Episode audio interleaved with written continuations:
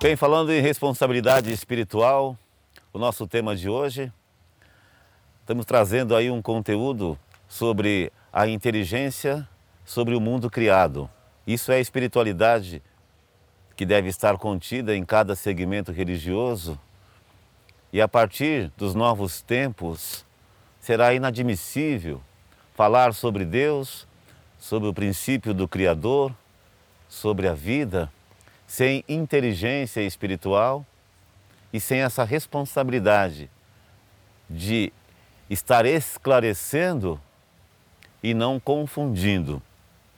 É importante que cada indivíduo se responsabilize pelo seu desenvolvimento humano, pelo seu desenvolvimento espiritual e que ajude o plano humano, as pessoas da Terra, a encontrar esse Deus inteligente acima de tudo.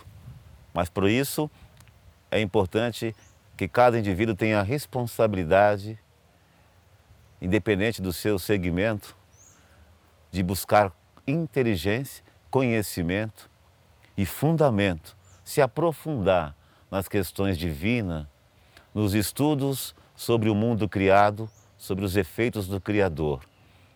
E em todos os segmentos religiosos do futuro, será importante esse raciocínio lógico essa fé inteligente e essa responsabilidade espiritual de cada um processar e manifestar a sua fé sobre o plano físico.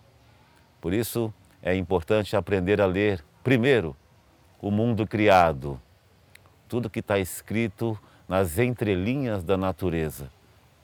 Vamos ter que retornar aos primórdios, aos princípios, para recuperar informações concretas a respeito do sentido da existência.